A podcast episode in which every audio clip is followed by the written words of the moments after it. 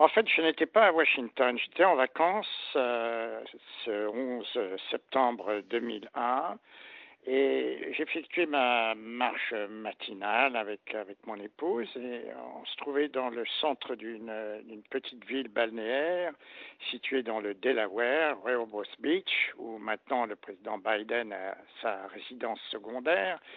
Et euh, on, a vu euh, devant un, magasin euh, un petit groupe de personnes qui regardaient une, télévision qui se trouvait à l'intérieur, une petite télévision en, noir et blanc.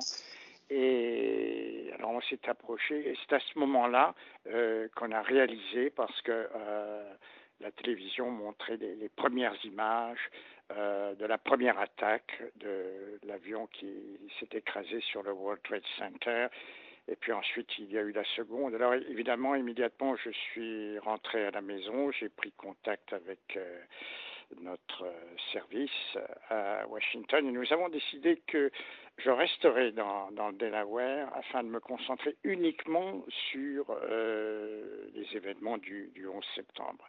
Donc vous avez coupé court à vos, à vos vacances, hein? Oui, tout à fait, oui. Mais je suis resté dans le Delaware et alors, comment, euh, sur le plan personnel, vous l'avez vécu euh, Comment est-ce que vous avez réagi entre le professionnel euh, que vous étiez qui devait faire son travail d'informer le public et la personne qui vit aux États-Unis? Alors, écoutez, Dieu merci, j'ai été mobilisé évidemment pendant une, bonne semaine sur cet événement euh, ce qui m'a permis euh, de ne pas réaliser pleinement ce qui, s'était passé. Ça, n'est qu'après, une fois que les, choses se, sont euh, un peu calmées, que j'ai réalisé l'ampleur et la, signification de, de, ces attaques.